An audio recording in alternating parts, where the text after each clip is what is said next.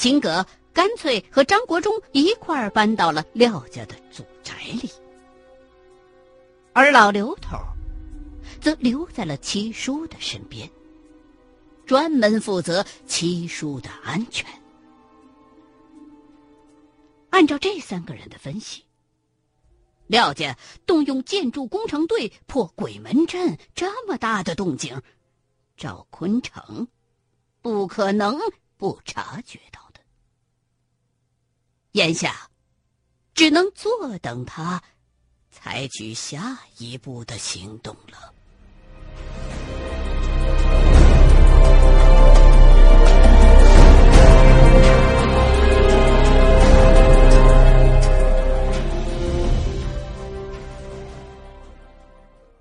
但是，转眼一个月过去了，七叔那里和廖家祖宅一切正常，没有任何的动静。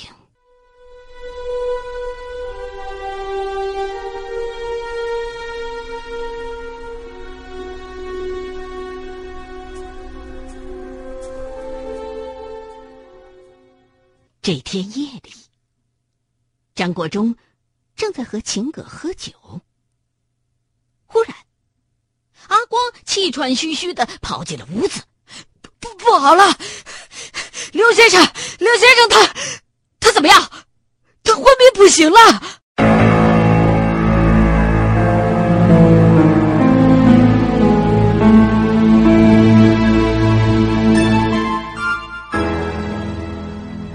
几个人匆匆忙忙的回到了廖家的别墅，只见老刘头好像是睡觉一样躺在床上，好几个大夫正围着床边手忙脚乱，不知所措。我们已经检查过了，这位先生没有生命危险，但是要送到医院做进一步的检查。说话的这个大夫满脑袋是汗。秦葛一把攥住了老刘头的手腕，一号脉。怪了，没病啊！都睡了一天了，开始以为是累了，可是后来叫都叫不醒。我也不好擅作主张，把刘先生送到医院去，就让阿光先把你们叫回来了。张国忠来到床前，轻轻的扒开老刘头的眼皮，只见老刘头的瞳孔上有一道。白圈儿，圈儿里好像隐隐约约的套着一张人脸。不仔细看的话，还会以为是光线反射呢。中将了！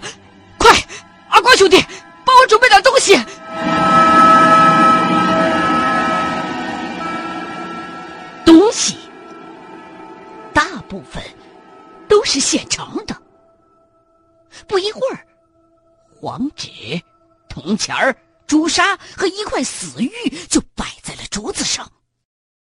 张国忠抽出问天，脱下了老刘头的上衣，在七脉上各刺出一个小口，然后用朱砂在黄纸上画了一通。再把这张黄纸撕成了小片儿，贴在了七脉的破口上。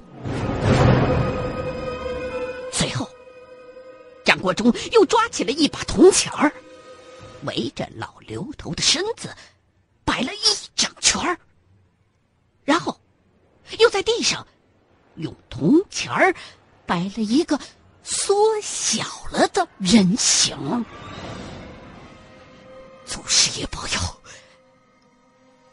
张国忠一边念叨，一边把一小块死玉，小心的放在了师兄老刘头的嘴里，接着就用问天在地板上刻画了起来。秦葛看了半天，也没看出来张国忠画的到底是什么。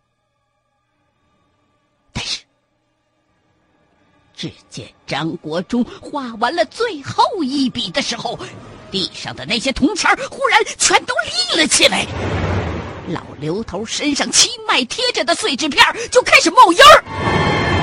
来了！张国忠一声大吼，把在场的人吓得浑身都一激灵。张国忠双手握紧匕首，砰的一声就插进了地上铜钱人形的中间。只见那些刚刚立起来的铜钱啪啪啪啪啪，全都又倒在了地上。老刘头。忽然坐了起来，我吐出一口黄水来，连同那块死玉一块吐了出来。我我我敲死你个姓秦的！老刘头仍然处于半昏迷状态，坐在床上，睁开眼一看。秦葛就在自己身边站着，这秦葛也郁闷了。你说，这都中了法术了，怎么还忘不了跟我较劲呢？而周围所有的人，无一例外，都瞪着眼，张着嘴。尤其是七叔，这时候的心情。无疑是又惊又喜。他以往请过来的那些先生，都是耍来耍去，跟唱大戏的一样。这种近乎特异功能的现象，他还真是头一回看见。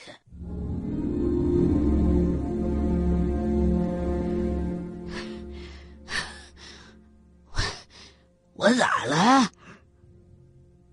老刘头看着床底下自己吐的那一滩黄水跟死鱼，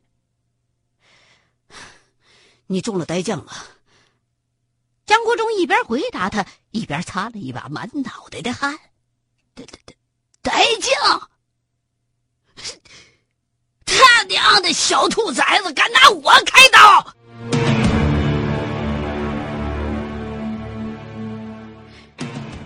什么是呆将？秦葛问张国忠。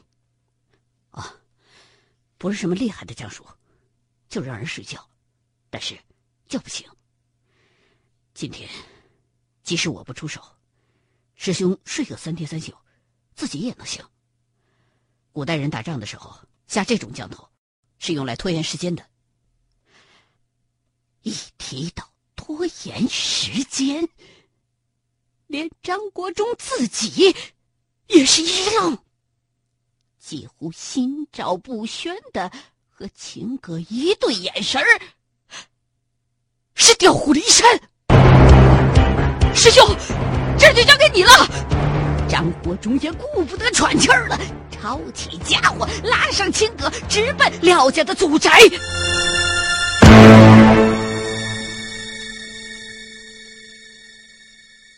这里是香港不是深山。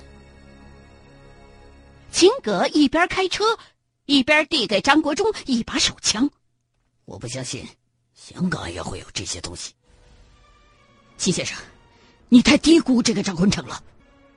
张国忠谢绝了秦葛的枪，而是仔细的盯着前方的路。齐先生，你慢一点。张国忠一摆手。只见路边立着一个招魂幡，刚才回去的时候还没见着呢。快停车！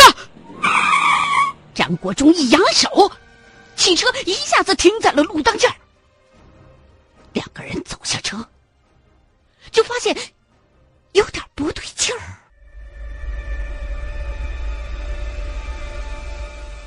这这是开到哪儿来了？秦格简直不敢相信自己的眼睛。在车里看，前方明明是去廖家祖宅的那条马路，可是，一下车，却发现车正停在一条黑漆漆的排山公。路上，再往前几百米，就是施工的断桥。桥下是几十米深的悬崖。如果不是刚才张国忠及时察觉并且提醒了他的话，两个人这时候已经死于非命了。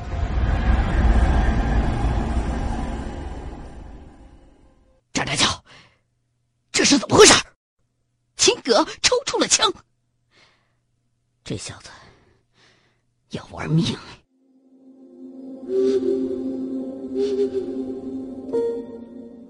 说着，张国忠来到了路边的那道招魂幡下，仔细的看着。翻上那些乱七八糟写的一些篆字，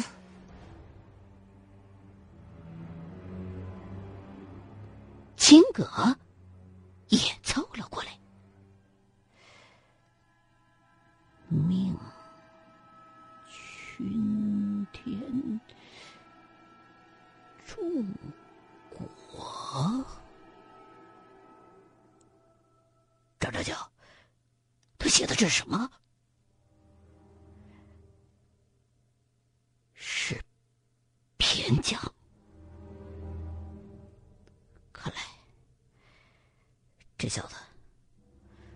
真要玩命。我知道七叔的儿子是怎么死的了。他一定是知道了什么不该知道的事儿，所以才被这种恶将。给弄死的。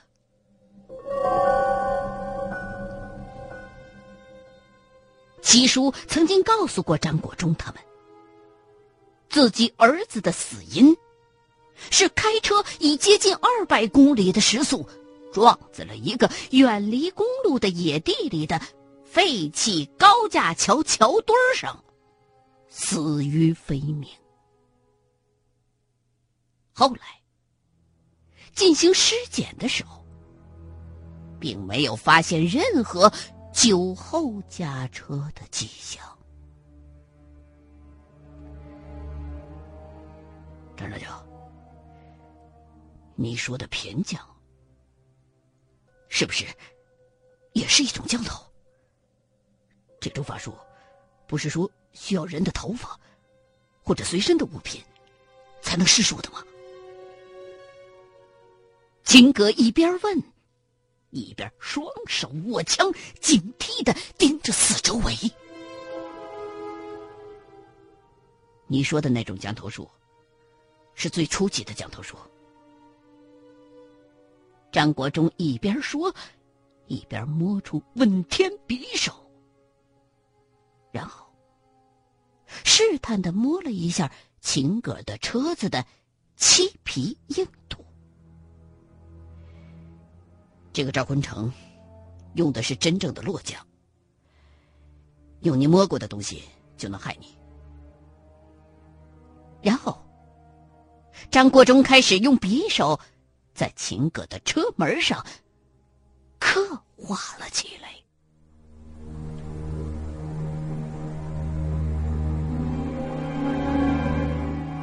一边刻，张国忠一边就跟秦葛。讲述了自己的分析，在张国忠看来，这个赵坤成用的是正宗的洛将。所谓洛将，也称北将或原将，就是将教的祖师爷骆有昌发明的降头术。这是一种害人致死的恶毒的降术，但也是折寿折的最厉害的降术。相传，落酱。已经销声匿迹近千年了。眼前的这个骈将，从理论上来讲，应该属于目前为止流传下来的最厉害的将术了。而刚才老刘头种的那种将术，属于滇将。是从云南省传过来的，威力不是很大，最多算是恶作剧式的法术。施讲者基本上不折阳寿。根据张国忠的分析，这个赵坤成的目的，仿佛不只是钱那么简单。此前，被施在了廖家祖宅的那个骸阵，是一种毒神戏鬼的法术。施一回的话，少说那施术者得折阳寿十年。而现在，张国忠和秦葛二人中的这个偏将，不但施寿者会大折阳寿，而且弄不好的话。施降者自己还会有精神失常的危险。看来破鬼门阵的事儿已经引起了赵坤城的高度警惕，开始不惜血本儿想要扫清障碍了。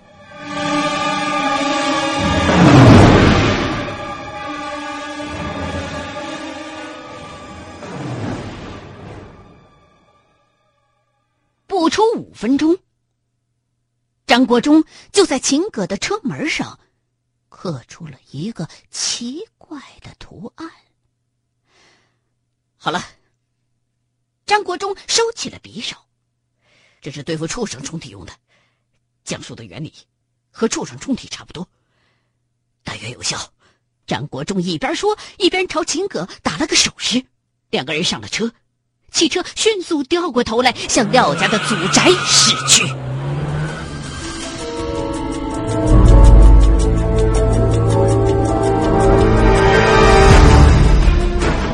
齐先生，你不如去七爷那里协助我师兄吧。张国忠在车上检查了一下身上的材料。嗯，我不会怕他的。张长江，要不要报警？警察会相信这些东西吗？张国忠这么一问，秦格不由得摇了摇头。没过多久，车子就已经开到了廖家祖宅的门口。张长江，你有没有想过，赵坤成为什么不惜折阳寿来做这件事儿？说这话的同时，秦格又。拔出了手枪。呃，为了钱，或是听七叔说，这个人是在孤儿院长大的。难道七叔害过他的父母？说着，张国忠抽出匕首，走到了秦格的前面。秦先生。咱们最好什么都别碰。这个地方已经有人来过了。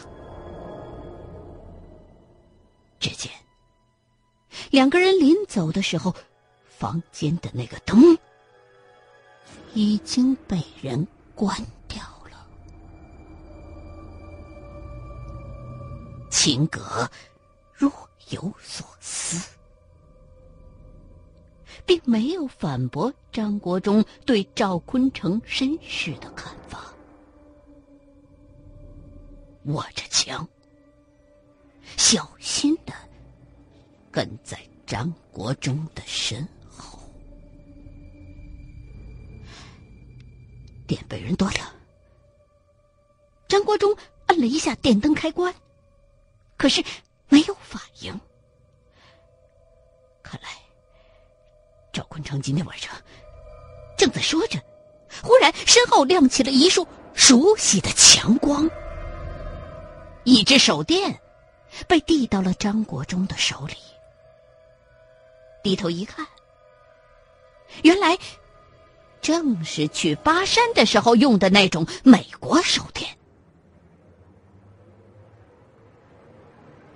没了老刘头在身边跟着，张国忠还真有点心虚。虽说这赵坤城的伎俩远远赶不上他老祖宗赵三格，但是这时候毕竟是活人对活人，自己对于将术这个东西。了解的并不多。赵坤成的智商，又比那些恶鬼高了不知道有多少，说不定还有枪。茅山术虽然高深，但是，一旦碰上枪的话，八成也得认栽。站着去。这里被施了法术吗？不晓得。张国忠刚想继续往里走，忽然，秦葛拽了一下张国忠的衣服袖子。